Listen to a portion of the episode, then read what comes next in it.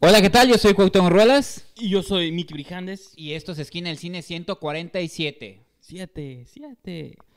En este espectacular número 47 o 147, vamos a hablar de siete películas. No, fuera. De 147 películas. 147 películas. No, creo que, pero Tomos es una especie de récord porque vamos a hablar de cuatro, movies, películas. pero voy a hacer lo posible por, sin, ¿cómo dices? Sin, sintetizar dos movies en un segmento brevísimo. Me va a recordar a mis Brijandes reviews Yo una en un segmento rápido y, Y al final vamos a comentar el estreno. Bueno, nos evitamos a toda costa el estreno, que fue Flatliners, por alguna razón. Ah, sí, sí, yo pensé que le iba a ver, señor Brijandes. Sí, sí quería, sí lo hubiera visto en cualquier otro fin de semana normal, pero hubo otras dos cosas que quise ver. Bueno, Ok. tres cosas que le di prioridad. Así que Flatliners tendrás que esperarme, pero ajá, las movies que vamos a hablar son el estreno de Netflix de la semana, que Ajá. fue The Babysitter, de McG. Vuelve este Este gran... gran director, genio. Luego, The, Villan- The Villainess, o La Villana, Ajá. una película coreana, que la anuncian como de los productores de Tren a Busan, pero son ahí como esos ganchos Sí, mercadológicos Ajá. que pero sí de Cinepolis Distribución. Y bueno, vamos a hablar de una película mexicana, dos películas mexicanas, pero aunque usted no lo quiera aceptar, es uno de los considerados estrenos fuertes de la semana. Ah, y de hecho es cierto, fue el, es otro eh. Cómo cortar a tu patán de Gabriela Tabliagani con la estupenda actriz Mariana Treviño. Y Nada más. finalmente, ya entraremos en detalle. Bueno, usted Sí, entrará en detalle. en Yo detalles le- de la película. Yo le haré preguntas. Sí. Y finalmente vamos a cerrar con otra película mexicana que en mi mente era fuerte, o yo tenía grandes expectativas, Sí, pero también ahorita vamos a desmenuzarla. Ujú. Se estrenó en el pasado San Diego Latino Film Festival. Ajá. No se estrenó, pero estuvo ahí presente en la sección de medianoche, esta sección de género, que es Las Mundo Tinieblas. Extraño, que es la sección de Mundo Extraño, Eh, la película se llama Las Tinieblas, de Daniel Castro Simbrón. Castro Simbrón. Y pues ahorita vamos a comentar un poco más de ella. Así que pues esto va a ser la esquina del cine 147. No se vayan. Antes de comenzar,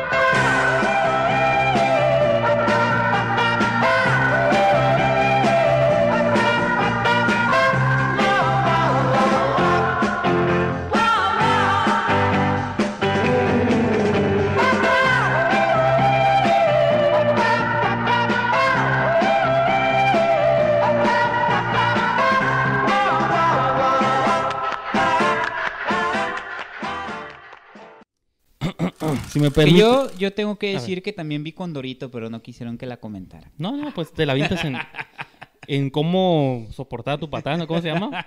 ¿Cómo cortar a tu patán? Dos en uno. Nah, Y te avientas un semigol de Condorito. No va a haber animación, pero puedes, Plop. puedes hablar de tu plop, que ya vi ahí tu fotografía. Pues síganlo en Facebook y chequen la foto que subió. Muy creativa, muy creativa. Me da envidia porque aquí ya no hacemos sketches, pero los hace en otros medios, en Ah, otras no hace plataformas. mucho hicimos uno No, con cierto, It, cierto, entonces cierto. Fue uno muy logrado, por cierto. Pero bueno, hablaré yo por la próxima media hora, si me permite. Wow. No sé qué fue eso, si me permite. Hay focas en el fondo. Eh, voy a hablar del, como les comentaba, el estreno que fue en Netflix de The Babysitter, la más reciente movie de McG. Digo, hay que repasar qué ha hecho McG, que sea de tu agrado. Yo recuerdo Charlie's Angel, ¿No más? recuerdo Terminator. No, de mi agrado, nomás Charlie's Angel. porque- La- la- hizo la 1, no sé si hizo dos. la 2 Sí, también. también hizo la 2. Eh, Terminator este, que Salvation. es la que es como Mad Max Ripoff, ¿no? Ajá, Así de que que Salvation con van- Christian Bale de Sí, John Christian Connor. Bale, sale Sam Worthington también me parece. Sí. Es la, la primera aparición así de Sam Worthington en una película fuerte. Digo, Cuando lo, lo estaban vendiendo como el próximo héroe de acción, igual que Jay Courtney. De hecho, todos se lo estos- vendieron a James Cameron para Avatar a partir de esa película. Pero bueno. Jay Courtney, este, Scott Eastwood. Sí. No, que Eastwood todavía tiene... ¿Verdad que sí? Nadie me cree, pero Tiene esperanza. Tiene, ahí ahí Eh, viene Overdrive. se, se acerca el, re- el remake de El bueno, el malo y el feo, ¿no? Sí, Con. Scott Eastwood. y- Bueno, el pu- Realmente. punto es que McG, este director de cine como video comercial, que es como parte de su estética, ahora decidió... No sé, digo, son esas cosas que Netflix le está dando lana como estos directores que ya no pueden trabajar en ningún Bueno, otro lado. Él es el showrunner de la versión televisiva de Little Weapon con Damon Wayans. Pero... Pero sí se, sí se concretó, creo que Ah, porque... no, sí, ahí sigue. Ah, sí, es que Sí, fíjate que yo me quedé pendiente de que se había hecho, luego que siempre no, No, y que no, el piloto no funcionaba, y que luego que sí, y cosas así. bueno, pues, la primera temporada no sí sabía. No sabía en qué estatus estaba, yo casi no veo televisión, como ustedes sabrán, pero el punto es que, pues, The Babysitter te planteaba como, digo, voy a tratar de ser breve porque en ese segmento voy- tengo que meter dos movies, pero eh, lo que se veía en el tráiler, que fue por la... a ver, Quería verla por dos razones. Una, por la... Bella Thorne. Bueno, esa es la principal, obviamente, la gran Bella Thorne, una actriz en ascenso. La gran Bella Bellator. Tienen que... Hace poquito hablé de ella en Amityville, que esa es una Qué movie tardazo. que no, nah, no, no ha tenido oportunidad. Porque todos la ven como, ah, solo puede hacer un tipo de papel, de porrista, de la chica mala que se enamora. Ella intentó hacer un papel serio en, en Big, Sky, de que yo no la he visto la la fecha. No la dirigieron bien, es que Michel ver. Grau, es- hay un, no, es- me refiero que hay un salto ahí, él es mexicano, ella es americana, en la comunicación se Ah. puede perder de pronto está muchas bien, cosas, ¿no? pues. Pero bueno, punto es que Bella Thorne, gran actriz, Ajá. y dirigía por McGee. Es que realmente hay mucho que... Creo ser que- una bomba eso, ¿no? Creo que ya hablé más del tiempo que debía haber hablado de la movie. Realmente, el punto de lo que quería hacer es que es una movie que visualmente quería hacer completamente un homenaje al slasher de los ochentas, ¿no? De gente atractiva, hombres, mujeres, y como violencia desmesurada, pero con tintes más chistosos que serios. Creo que este año hemos visto casi todo el cine de terror, entre tanto el bueno como el malo. Siempre este año se ha tomado como muy en serio, ¿no? Creo que es muy rara la película que nos venga a la cabeza, sobre todo este año o quizá años pasados, que digamos, ah, era un terror más como el que quizás se hacía en otro tiempo, donde era más chistoso, donde la comedia era parte importante, como esas com- hor- horror comedies que les llaman o comedias de horror eh, las que llegó a hacer Peter Jackson en su momento. O a lo mejor esta no es tan intensa como esa, pero saben a qué tipo de movies me refiero, ¿no? O tú sabes a qué tipo Feliz me Día de tu muerte, que sí, Sí, raya que, entre que la raya como comedia entre y- les- Ajá, entonces. O a lo mejor coincidió que van a salir estas dos movies Ajá. cercas, pero realmente es como algo que, pues, pensamos en Split, una película muy oscura, si pensamos en, no sé, la que hablamos, la posición de Verónica la semana pasada, son, sí, son- siempre han estado manejando temas muy serios, el año pasado The Witch eran temas muy serios, Sí. entonces It creo que Follows, It Fol- ¿no? creo que para un fan del género es importante como ver las dos cosas, los dos lados de la moneda. Entonces, lo que yo aprecio de esta movie es que McGee le valió todo. Bueno, la historia, como el título dice, The Babysitter, es un niño que ya está demasiado grande para seguir teniendo niñera o babysitter, pero la sigue teniendo, ya está como su... De hecho, le hacen bullying en la escuela al niño porque dicen, "Ey, ya estás grande y todavía tienes niñera. Pero cuando, la niña, cuando todos ven a la niñera entienden como o la dejan en paz, que es una, es una actriz que es la sobrina de Hugo Weaving, Samara Weaving. Nunca la había visto yo en otra cosa, pero pues ahí seguramente... agente Smith de Seguramente Matrix. los editores de este programa, Caro, Ulises, van a poner ahí su imagen. Entonces, ajá, el agente Smith de Pero Matrix. estupendo actor, estupendo. actor. Entonces, ella es la babysitter, entonces, pues te están planteando como esta idea de por qué sigue cuidando, o sea, cobra, le cobra a los papás porque ellos se van cada fin de semana. Y son como esos papás locos, medio new age, así de que, "Uh, vámonos de fin de semana. y dejan al niño con ella. Pero la vecinita, que al, al niño le gusta, le dice, oye, ¿y qué es lo que, cuando después de que te duermes, qué es lo que pasa? Y dice, no, pues no sé, nunca me he fijado. Entonces, el niño, eh, hacen como la misión de que el niño se va a quedar despierto pasada la medianoche para ver qué es lo que hace la niñera. Ah, porque la amiguita le dice, ah, seguro mete a muchachos y tiene sexo con todos y invita a sus amigos. Y él, no, no creo que haga eso. Y ya se despierta, se va y se asoma a ver qué están haciendo y resulta que tanto ella como sus amigos, que uno es Bella Thorne y otros actores, as- están haciendo parte de un ritual satánico Oh. asesinando a un, pues a un hombre, ¿no? A un dude, a otro chavillo que es igual de nerdy que el batillo que está cuidando. Entonces, él está próximo. entendiendo que él puede ser el próximo. Entonces, él está, durante esa noche, él está tratando como de ver cómo Zafarse de eso. zafarse de eso, le habla al 911, pero cuando, bueno, es spoiler, pero llega la policía y todo se torna peor, pero todo eso en tinte de comedia, entonces, y creo que de las, creo que eso es lo que más le funciona y aparte tiene el estilo este como de video musical, que Ah, McGee pues ha sido es como cortes rápidos, movimientos, montajes, Ah. Y creo que es el tipo, creo que es, no es una movie así que vaya a ser un, quizá un clásico del cine, quizá ni siquiera en el top, o tal vez sí, no lo sabemos, pero O del montón de Netflix, ¿no? no, pero no creo que sea se el montón, creo que al final... está haciendo costumbre. Es que a lo mejor las movies de Netflix pueden sentirse del montón, pero yo las veo Yo, como no que movies de nicho, de que si te vas a ir por Gerald's Game, que no has visto seguramente todavía. Este, No, pues vi otra. ah, tú viste la otra que quizá, quizá, quizá comentamos próxima semana, tal vez no, no Sí. sabemos todavía. Entonces, no creo que a lo mejor no son movies para todos, pero es como Okja, son esas movies que a lo mejor encuentran más nicho específico o hay gente que está Bueno, buscando. Que es como ahorita el, el top de las No, películas. no, sí, producidas nivel en producción sí, pero entonces, pues repito, si quieren ver gente atractiva, galones de sangre, ajá, Siendo decapitado. Bella Thorne recibir un balazo en, encima de un seno, pero no se muere. Este, porque tiene pacto con el diablo, spoiler. Pero bueno, no importa, véanla, véanla. Está, está, Está bien, está bien para pasar. Ahorita que más que nada, más que nada. que están en streaming la pueden No, y más que nada ahorita que estamos casa, en fechas halloweenescas, ah, sí. que la gente quiere ver La cuota de cosas género tiene entre que ser esa, ¿no? spooky y quieres invitar a tus amigos y comer palomitas y beber mucha cerveza. Entonces, supongo que es una película perfecta para la medianoche. Así que eso es The Babysitter. Y la otra movie que voy a comentar, ya porque yo sé que usted se muere de ganas de hablar de cómo. De Condorito, nada. de Condorito y del patán. Sí. Uh, vamos a hablar de otra movie que yo creo que fue la mejor movie que, fui, que vi este fin de semana llamada... Bueno, aquí le pusieron La Villana. En inglés se llama The Villainess. Y en coreano no sé cómo se llama porque no se pronuncia coreano, pero es como Aknyo. No sé. Eh, es una movie que yo había visto que se había estrenado en el Fantastic Fest. Bueno, es uno de los varios lugares donde estuvo en Cannes, creo que este año ¿Mórbido también. estuvo? No sé si va a estar o, va- o estuvo. No- está promocionando mucho.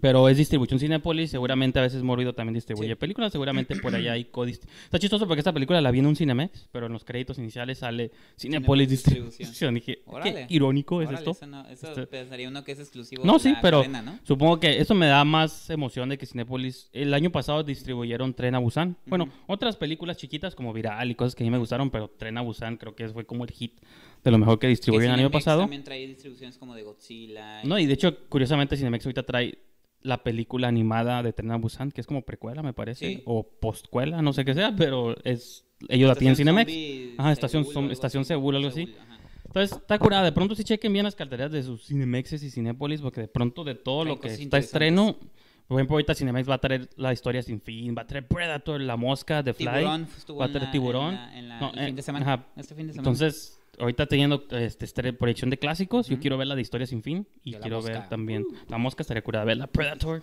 Entonces, pero bueno, eso es un- aparte, eh, La Villana es una historia, digo, obviamente es la insensibilidad cultural, pero no vamos a poder pronunciar el nombre de los actores, pero googleenlos y no quiero verme peor tratando de decir nombres que no conozco. Pero es una premisa que algo tiene Corea que sabe hacer muy bien. Tiene como todo el estilo de acción, Ujú.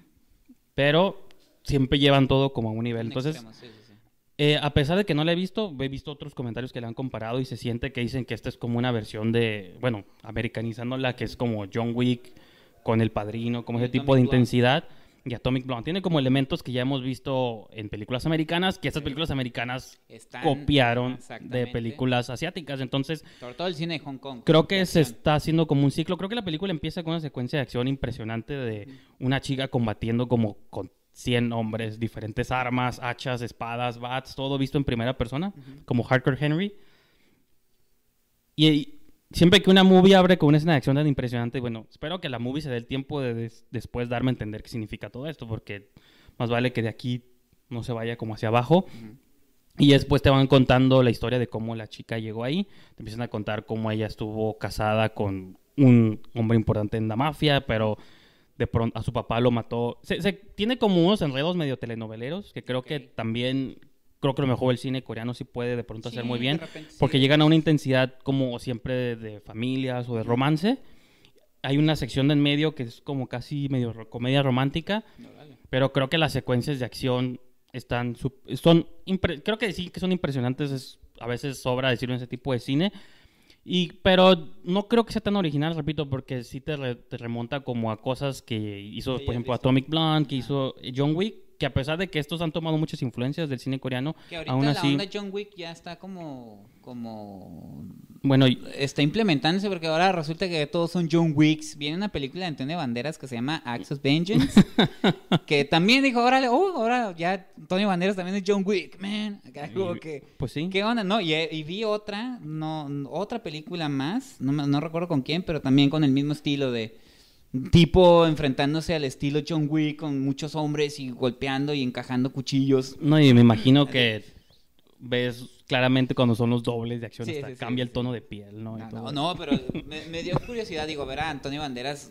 en, en el en final sus, del avance. es un 60 brincando. años no Pues ya ni la edad es importante. sino, Antonio, bueno, Antonio Banderas fue el mariachi, digo, también no. Ya, pero no eran películas de acción mano a mano, eran como balazos. ah, sí, eran balazos ridículos, pero... No, y que por ejemplo, Perdón, me desvié. No, no, todo- La moda John Wick sí está muy... De cierto modo se conecta porque Está prevaleciendo, ¿no? Robert Rodríguez en el tiempo que él estaba haciendo el mariachi, que era lo que él tenía que ofrecer, Mira, mucho cine él siempre Kong. admitió que era muy influenciado por John Woo y estas secuencias de acción cuando, cuando se había. Entonces, es como parte, es- yo recomiendo esta película de La Villana como para que vean de pronto de dónde toman las inspiraciones la gente, o sea, cómo las vemos una muy americana como Atomic Blonde. Y más porque esta movie tiene muchas secuencias que te remontan como una chica subiendo unas escaleras, peleando con un montón de y hombres. Está padre la- el concepto de ver una heroína, pues. Bueno, Y- en este no. caso una villana. Y es una villana porque te plantean, o sea, empieza la película cuando mata a estos montón de hombres, la meten a la cárcel y de la cárcel como que la escap la liberan un grupo que se dedica como A utilizarlos para... a utilizar a mm, específicamente mujeres para misiones. Entonces, cuando la, la tienen Oh, como es una como, es como Nikita de la- Luc y es como eso, qué bueno que me porque la tenía en el mi- Entonces es como la fam. Nikita, sí, sí, de que es una escuela de puras señoritas, las enseñan a Ajá. actuar, las enseñan ballet, les enseñan todo Ok, ok, ok. y ella la introducen en esa escuela. Entonces, tiene como todo ese elemento súper violento, pero después, como a la mitad de la movie, le dicen, si haces una misión para nosotros, te dejamos ir, ¿no? Pues era igual en... Entonces, ella hace su misión y cuando la dejan ir, como que empieza a conocer a un dude y quiere tomar su vida normal. Pues esto va a ser medio spoileresco, pero Sí, es como el dude ¿no? que conoce y el que empieza, con el que se empieza a enamorar, es como, fue, es como plantado por la misma agencia, Ah, nomás ok, para monitorear Lo que hace. qué es lo que está haciendo en su vida libre. Entonces, por más que ella se quiere escapar de esta vida violenta, la misma agencia la sigue No, le buscando. un chip como a, a este... Snake Plissken. Esa tecnología no existe en De- este mundo, es el presente. No, hay una secuencia que me recordó a Dead Proof, pero no, Ah. supongo que aquí hay más efectos especiales. Yo nunca había visto nada así. Supongo que es el trabajo de efectos especiales, pero la chica va manejando un auto, le destruyen el vidrio. Entonces, ella como quiere saltar del auto que va ella hacia el que va enfrente, ujú. mientras va manejando, como que atora el acelerador con una piedra, con una botella, no me acuerdo qué es, y se va subiendo ella mientras el auto va avanzando, se sube al cofre y con un hacha, ¡pum!, se detiene para no caerse. Pero entonces va manejando con la mano acá atrás Está padre, está y está padre. avanzando, pero ella está en el cofre y, Ok. y se está acercando para aventarse al auto que va enfrente. Son como un montón de piezas de acción, creo que eso es lo más rescatable. El plot de pronto sí cae en lo cheesy de que romances del pasado vuelven. Ah, co- pero está bien. pero lo compras, lo compras. Se Como va- dicen, si fuera un hombre, el actor nadie lo cuestiona. ¿Por qué nadie le cuestionó a Antonio Banderas que haga esa película? ¿A quién Ah, pues yo lo estoy cuestionando, ya está muy viejo. Igual tú, Jackie Chan, Yo no ya lo vi digo que por viejo, sino Jackie Chan va a hacer una a- movie, la de Foreigner, Ah, ¿esa? la que- ¿Es de Jackie. Chan? No. Sí, es de Jackie Chan, pero dije, ahora Jackie Chan pelea como John Wick. ¿Qué está pasando? Bueno, ¿Qué yo- hemos llegado pero- si John Wick era el que los influenciaba? Ya sé, pero pues Sí, sí, era. Actores, cuando después de que su número, su edad empiece con 5, ya no pueden hacer ese tipo de movies, ¿eh? Porque Eso Jackie es- Chan eso es se, lo que- se identificaba por ser acrobático eso, y ahorita ya pelea tipo John Wick en Sí, entonces, eh. Pero bueno, pues esto es, esos fueron mis grandes, según iban a ser breves, pero creo que fueron... Yo sí este, voy a ser más breve porque sí está, ujú. está caray este asunto de lo que vamos a hablar hoy. Así es, entonces, pues lo dejo que hable de su patán después de este brevísimo corte comercial. Ahora sí volvimos. Sí. Ya se me está desgastando mi garganta, mi bella garganta. Así que, Cautemo, le cedo los micrófonos de esquina. Pues bien, señor Rijandes. y, y me retiro. Aunque usted no lo quiera aceptar, o muchos no lo quieran aceptar, eh, uno de los estrenos fuertes de este fin de semana fue la película mexicana Cómo cortar a tu patán de Gabriela Tablegani, que nos ha traído cintas como Ladies Night, que no estaba tan mal, y que eh, significa el primer protagónico de la actriz en cine, perdón, de Mariana Treviño. O lo que lo he dicho en más de una ocasión en este espacio, una de mis actrices favoritas. Es una actriz que eh, ya tenía trabajos anteriores muy sobresalientes como Tercera Llamada, incluso ella eh, ha trabajado muy de cerca con el director Manolo Caro. Entonces, Eh, No sé si cortarme las uñas o dejarme las largas. venas, las venas. perdón. Digo, las, las uñas. ¡Ah! uñas. Ese es el juego de palabras. Me ganaste, Manolo Caro. Entonces yo Este- asumo que por lo que está diciendo, amó esta cinta, ¿no? No, a lo que voy es, digo, Mariana Treviño ya eh, se catapultó así ya de manera masiva a partir de Club de Cuervos. Ella es la protagonista junto con Luis Gerardo Méndez y creo que ya era el momento de que le dieran un protagónico. ¿De qué va la película? ¿Cómo cortar a tu patán? Presenta a esta chica que es Mariana Treviño, que es una especie de consejera de parejas. No quiero decir psicóloga porque voy a ofender a los psicólogos, ni, a- ni, ni- ni ningún término relacionado. Es una consejera que lo que hace es ayudar a las mujeres a terminar a sus patanes o a sus parejas que son unos Wow. patanes. Oh, miren, ahí viene el nombre Muy, de la muy película. necesario ese Les dice cómo cortar a tus patán. Es un oficio muy necesario en sí. este día y era donde la, la juventud corre rampante por las Sí, calles. de mujeres que no están a gusto con sus parejas y buscan el modo de separarse y ella las asesora, ¿no? Pero en este, en este mundo que ella vive, su hermana, que es interpretado Camila por Camila Sodi. Sodi, es una chica muy enamoradiza y está se relaciona con patanes, otra vez la palabra, miren. O sea que está. todos los hombres son malos, no puede haber hombres buenos en el mundo. En no, sí hay uno. Ah, ok. y Es ya con- Del que se este- enamora ella, ¿no? Seguramente. Spoiler, spoiler. Spoiler alert. Eh, entonces, aquí la cosa es que se enamora de un nuevo patán, que es eh, Sebastián Zurita. Y hay un pequeño, una pequeña revelación a los 10, 15 minutos de la película. Es que extraterrestre. No, bueno, les voy a decir. Resulta que eh, eh, Mariana Treviño, por demostrarle a una de sus pacientes cómo se conquista un hombre, conquista al novio de su hermana cuando éste había peleado con ella. Entonces, finalmente descubren que está con las dos. Entonces, Wow. Suena chistoso, suena Poligamia interesante. en si hubiera estado bien escrita. Aquí la pro- el problema es que la película desaprovecha de manera terrible a la actriz Mariana Treviño. Si hay una actriz eh, reciente, o sea, en la actualidad, que tiene un timing cómico muy, muy, este, muy bueno es Mariana Treviño. Entonces, lo que ella ocupa es un buen material para poder trabajar. Entonces, aquí la bronca de la película es está muy mal escrito y dirigido con una flojera brutal. Creo que el guion, digo, ahí te, pareciera que lo escribieron dos chavitos de preparatoria, términos muy bobos, como, digo, no me acuerdo si es eso, pero como si le dijeran, ay, eres una noviera serial, ¿no? Son palabras como cuando son, ajá, exacto, ¿no? Entonces, Eh, es súper gracioso.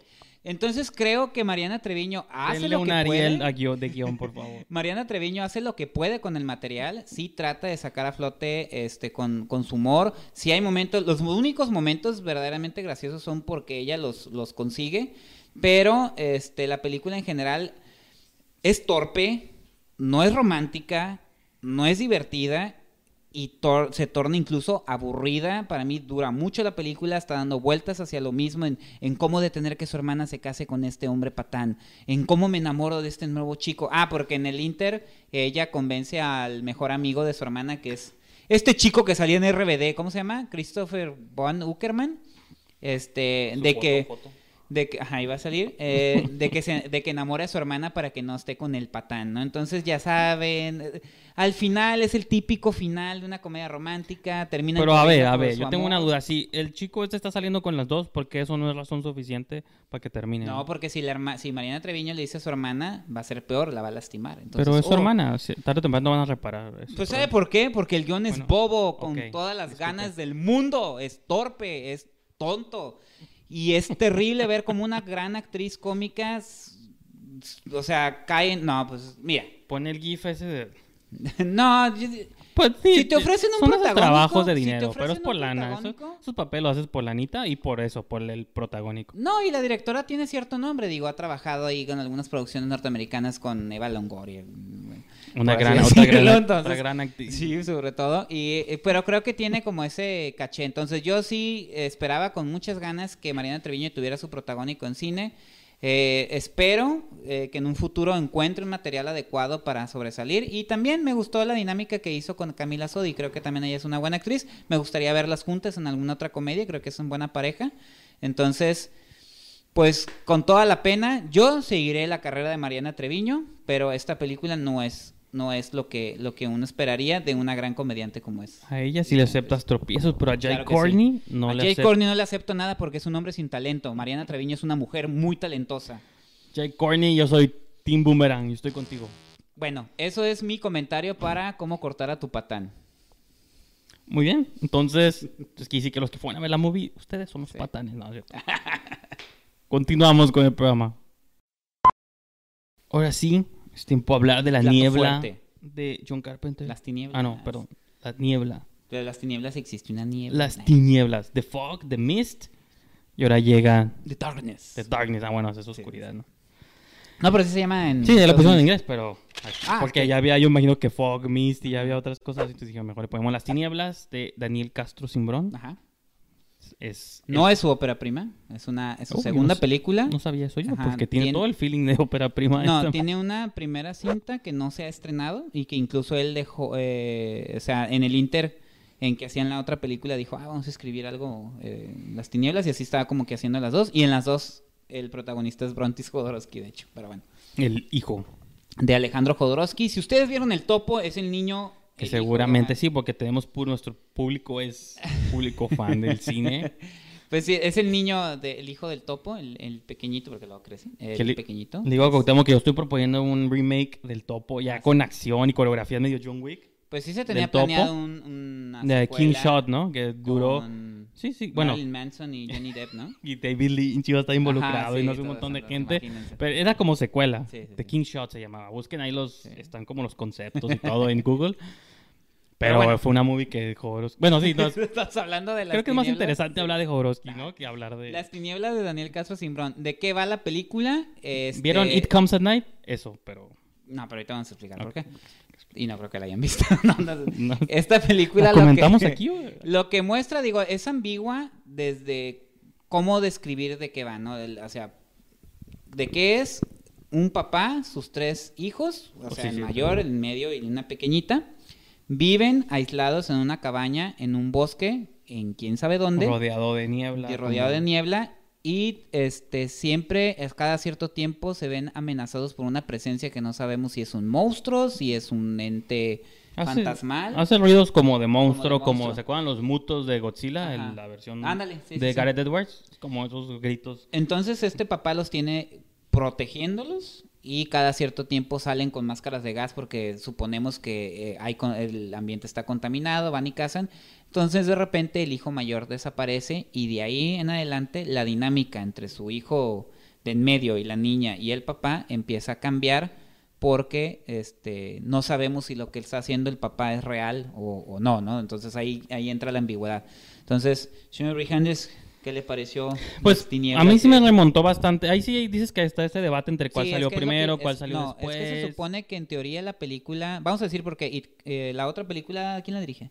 Comes at Night, no me acuerdo el nombre, pero salió aquí. Sí, también trata sobre una familia que están en, en un bosque, es prácticamente el mismo plot, Sí. pero eh, y hubo un pequeño conflicto cuando las dos películas se presentaron en Cannes y estaban diciendo que cuál la cuál copió cuál. No pasó a mayores, pero sí se es comprobado que Daniel Castro Simbrón tiene alrededor de siete años trabajando en la película. Sabemos que en México se trabaja el año en el que se estrena la película. No, no, sí, es el año no que es salió, el mismo año sí. o, o el año o no es un año después de que se filmó, es prácticamente cinco o seis años después de que se filmó. El guion se tenía trabajando desde hace como siete años, eh, como hace un momento mencioné, la película la estuvo trabajando en conjunto con su ópera prima, se trabajó su ópera prima, luego Sí, se puso a trabajar en las tinieblas. Y en- entonces ahí no, el caso de plagio no viene al caso. Yo, eh, desde mi punto de vista, considero que es una eh, coincidencia, porque también hay que ser eh, sinceros. El tema de los mundos postapocalípticos se están poniendo muy de moda, sobre todo por las situaciones en las que estamos viviendo, y a esto quiero. Bueno, pero en ningún momento es un mundo. Es que, bueno, es esa ambigüedad que a lo mejor tú platicas. Yo digo que es una coincidencia. Sí, no, no, yo también. Yo estoy Sí. eh, diciendo en broma que se copiaron, Ajá, pero. A lo mejor son de estas coincidencias de que quién fue primero, quién fue Ajá, después. ajá. Porque los plots sí son muy similares. Sí son Mucho. esta idea de una, de una familia viviendo en una cabaña. Máscaras de gas. Afuera Ajá. hay una neblina o una cosa extraña. De pronto introducen el elemento No, de extraño. no hay neblina, sí. Pero salen también. no Salen con máscaras de bueno, gas. se supone que es de noche cuando no pueden salir. Porque Sí, es, es más claro que si hay como una infección. claro. No, y en la otra creo que es más bien como el título dice que no pueden salir de noche, Ujú. porque de noche es cuando ataca, Cuando It. ¿no? Ataca Ajá. esa cosa. Que no es sí. el It de Pennywise. No es Viene otro- de noche la Es el otro It, pero It Comes at Night viene de noche. Son diferentes cosas o entes lo que te plantean, pero es esta idea. Luego introducen el elemento de dos extraños. Bueno, allá es una familia extraña también que Aquí los extraños, vivir en su casa. Aquí son dos extraños. Que luego estos extraños introducen un conflicto que primero se presentan como amigos, pero luego introducen tal vez un conflicto más grande. Sí, son muy diferentes, pero yo creo que es muy, difícil. en, la, en haber- la- en el manejo de la historia. es muy difícil haber visto una después de haber visto la otra. Pero también aparte creo, a pesar de que la otra tampoco me gustó tanto, esta yo creo que me gustó menos. Creo que la otra lo que quiso hacer lo hizo mucho más competente. Y esta me extraña, bueno, es ópera prima y no, pero sí tiene todo el feeling de película estudiantil, a mi parecer. No, no. Como un sí, una sola ubicación y luego No. sí actúan mejor los niños que Pruntis Jodorowsky, pero sí. Mira, yo lo que siento y, y por, No, qué es, sí por que qué es diferente no una sabe de qué otra. está queriendo decir, porque obviamente sí, desde que es una pequeña locación, sabes que la película va a quererte decir otras cosas. ¿Sobre qué? Sobre la familia, sobre los padres, sobre la sobreprotección, sobre la violencia, sobre la época posta. No sé, puede ser muchos elementos, pero eso es a lo que creo que todo queda suelto. Y es tan ambigua que no amarra nada y al final es que tú tienes que decidir qué es la verdad. No, no. También tú sí tienes que guiar por algún lado las Sí, cosas sí, y sí. creo que eso no lo hace bien. Yo digo, nada más para terminar la comparación y enfocarnos a las tinieblas, creo que Viene de Noche sí deja un poquito más claro que sí había un, un caso de apocalíptico en la Tierra y las tinieblas no va por ahí. Lo sugiere.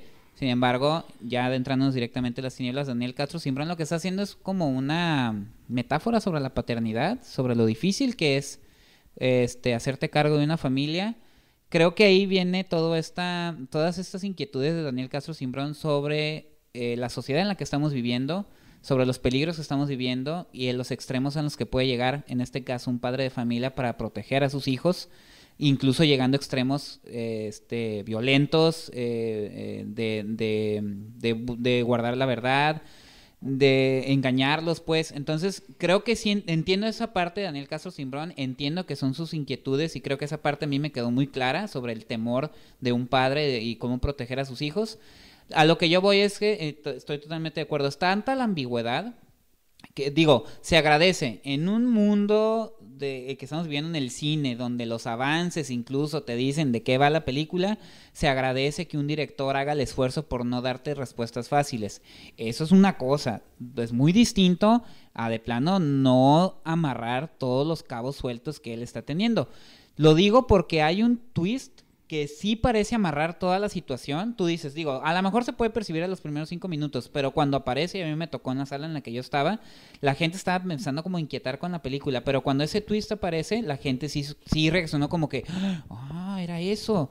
Pero después Daniel Castro Simbrón vuelve a dar otra vez la vuelta y vuelve otra vez a la ambigüedad cuando dices tú, bueno, si ya habías...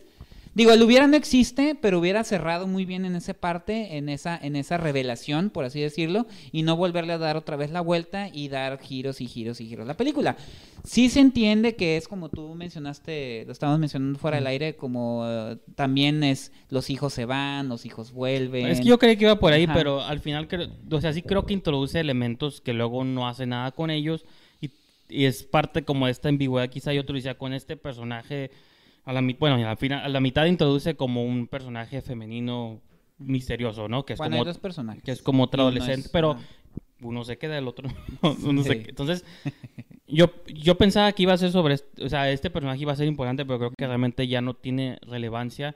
Igual la niña siempre tiene como esta obsesión con los insectos o algo que tampoco queda muy claro. que luego no tiene como ciertas resoluciones. Hay el elemento este de los títeres, o sea, Ajá, de el que sí, elemento de los títeres es como muy amplio. sí, o sea, es el hecho de que el papá es el titiritero, no solo de los muñecos, también de la O la vida. sociedad pero- tiene como títere así. pues, Pero no, es a lo que voy, o sea, como que todo lo que tú dijiste sobre los elementos que estás tratando de decir, Sí. si están ahí, si los estás, si los, si estás sentado, la estás viendo y los estás sintiendo, pero y yo lo he dicho en otros, no me acuerdo en qué otros programas lo he mencionado, de que a mí no me gusta cuando una movie se quiere pasar como de inteligente hasta cierto punto de decir, oh, si no entendiste algo es porque tú eres el tonto, yo te di todos los elementos, mira, ahí están. Creo que la movie tiene que hacer la mitad de encaminarte y la mitad de si dejarte ir. Digo, Pero- películas como Mother, que es lo mejor, o sea, es Ah, una no, movie sí, que sí, te dice, esto es, lo puedes interpretar de muchas maneras, pero no pero se puedes nunca dudar de que te está- se te está Pero contando. yo creo que no, no va por ahí. Yo creo que Daniel Incluso la primera sa- sabe, sa- o sea, sí entiendo lo que está queriendo decir, que no lo haya dicho de la manera más... eh, no, o sea, que no haya amarrado tal vez eso, vuelvo a repetir la palabra, esos cabos sueltos que deja ahí. Sin embargo, no lo siento pretencioso, simplemente siento que, que se... que dejó todo abierto así para Pues que- no, no es pretensión. incluso lo dijo en una entrevista, es como que, ah, si tú piensas eso está bien, si yo pienso eso está bien. Sí, pero está muy disperso. No. Ahora, la otra cosa que nomás... Pero iba a decir algo Ah, positivo, de que Ajá. Mm, o no es pretensión y lo pongo al mismo No, no lo nivel de la sí. película que hablamos hace un par de semanas, o no me acuerdo cuándo, de Verónica, Ah, la, sí. la mexicana. Sí, sí, igual. Bueno, De que, que es- más... No, o sea, Le voy más a los tinieblas. como es- todo lo que dices tú sobre los trailers y de que Ajá. está cura, se aprecia ese tipo de movies y que está en salas comerciales, eso sí, incluso Verónica, que esa no se estrenó en Tijuana, pero sé que estuvo y su pequeña corrida comercial. Pero sí se, no se- nunca dejan de verse que son movies de directores primerizos, Primerizos, o que están haciendo sus primeras cosas. Pero lo único que dan a entender es que sus siguientes trabajos van a ser mejores, pero que van por buen camino. Eso era lo positivo que yo quiero comentar de tanto Verónica como esa movie. De que si ese es el tipo de historias que van a narrar, está bien. Pero naturalmente el primer trabajo de muchos directores o de los primeros nunca dan al 100%. Entonces creo que esas son las cosas que conmigo no conectaron. Pero sí quiero ver lo próximo que haga Daniel Castro No, y, y los visualistas. y qué bueno que lo mencionas porque si hay algo que tienen en común Verónica y Las Tinieblas es que las dos películas, eh, cada que fueron exhibidas, que el público las vio, las, eh, los públicos dijeron estas películas, y lo voy a decir, digo, no en el sentido ofensivo porque yo no soy... de No, sentido, y- estas películas no parecen mexicanas. Tanto en el caso de Verónica por la, la- el manejo de la historia, como en Las Tinieblas por el nivel de producción. No, y fíjate que yo añ- añadiría ahí, perdón, a Isaac Esban con los parecidos. Ajá, de que ese ajá. tipo de... Esa Sí, tuvo son otro- otra, no otra corrida. mexicanas. Pero yo la sumaría a ese tipo de movies. Digo, Los Parecidos es mucho mejor película. Sí, pero sí. a lo que voy en el Más- sentido de estas más movies lograda. que son hechas por autores mexicanos, pero que no parecen mexicanas y que le están tirando como otras cosas Sí. siempre mucho más Y ambiciosas. en el caso de las tinieblas sí hay que mencionar todo lo que es el trabajo técnico, todo lo que es la dirección de arte, todo lo que es el diseño de producción. La cabaña realmente la hicieron de, o sea, no se trabajó en, en, en foro. Todo lo que ven dentro y fuera es una cabaña que hicieron en locación, o sea, la hicieron exclusivamente para la película. eh, es el Chico Hidalgo, se llama, creo que es en, México. O sea, incluso las locaciones puede haber sido en un bosque en cualquier parte del mundo. Creo que es la intención también de haber utilizado actores como Brontis Jodorowsky, que son este, bueno, sabemos por Alejandro Jodorowsky que son de ascendencia rusa. El niño sí es mexicano, pero también es de ascendencia, no sé de qué ascendencia es, pero se llama Losha, entonces Puro- imagínense. ¿no? pura gente blanca, ¿no? En una muy mexicana. No, Brontis los cogieron porque él ya había tenido contacto con pues, el actor. Un Jodorowsky No, aparte, y ahí- dijo, si hacemos el casting tenemos que escoger niños que parezcan que son sus hijos, si no va a parecer que es un tipo que se robó a los niños y de ahí ya se pierde el plot, Bueno, ¿no? en It Comes at Night hay dudas de los No, pues es una, relación interracial. Pues sí, pero... El abuelo es, bueno, pero y- bueno, y este, lo que voy a decir es, sí se ve muy bien la película, en eh, todos los efectos eh, de audio sí son estremecedores.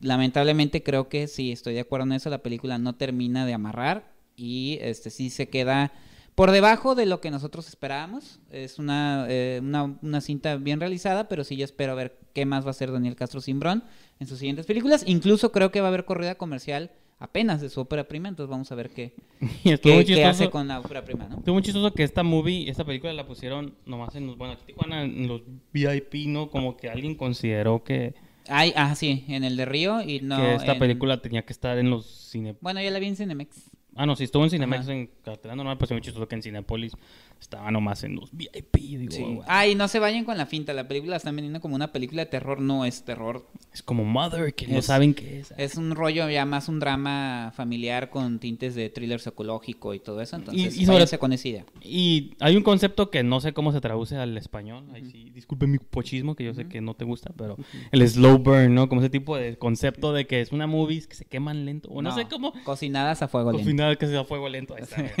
Así se dice. de que son movies de que tienes que estar Sí, ahí sí, sí. con ellas y usualmente cuando estás viendo este, este tipo de películas en una sala donde la gente espera acción, Sí, sí, sí. explosiones, O asesinato. pues es cuando se empiezan a salir. Como me dijeron que era de terror, pero Ok, espera. ¿Cuándo va a salir el monstruo, Cuando men? sale el Así, monstruo, Sí. es como. Si esperas como un Saw o cosas Ajá. así, pues no. No, Si hay ahí como ese tipo de error. Pero pues, no sé, algo más que agregar. No, nada más. Yo creo que con esto llegamos a la conclusión de Esquina del Cine del día de hoy. Y pues, con eso dicho, Ajá. Mr. Relas, ¿cuáles? De, eh, arroje sus credenciales, por favor. Sí, donde pueden ver las la del INE, calificaciones. en- el pasaporte. Este, en Facebook es Esquina del Cine. En Twitter me pueden seguir en arroba esquina del cine y los invito a que ingresen a la revista www.esquinadelcine.com donde pueden ver nuestros escritos y videos, tanto del señor Brijande, César Jarero, Alberto Villescusa, un servidor y muchos otros colaboradores, a Jorge Guevara. Lean su texto de Jorge Vara de Ah, sí, Mother. de Mother, muy bueno. Muy bueno. Así es. Señor Brijandes. Este, a mí me pueden seguir en Twitter, Instagram, arroba Brijandes. Y también pueden seguir, voy a hacer un gol, lo siento, Ujú. pero se está acercando la fecha. Ah, el Vampiroscopio en Facebook y en Twitter. Ya está la selección publicada. Hay una selección que aquí nuestro compañero Ulises me ayudó a editar y con unas animaciones, así que está muy curada. Vean la selección y vean las fechas. Y si viven en Tijuana o en zonas aledañas, pues déjense venir. Al cine Tonalá. Y si no, pues ni modo. Así es. Ahí les platicamos cómo estuvo. y pues, ajá, yo creo que Telenú, telenú.tv.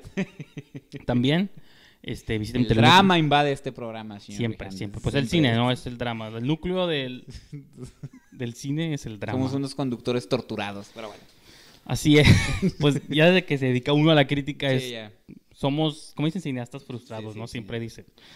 Y pues sigan Telenú.tv, ahí nadie está frustrado, hay un montón de programas, está el peliculeo que hago con mi compañero Israel Urches, que somos pochos, están programas deportivos como Marcador Local, La Voz del Boxeo y todos los días hay sorpresas, así que sigan Telenú.tv. Hasta la próxima. Bye.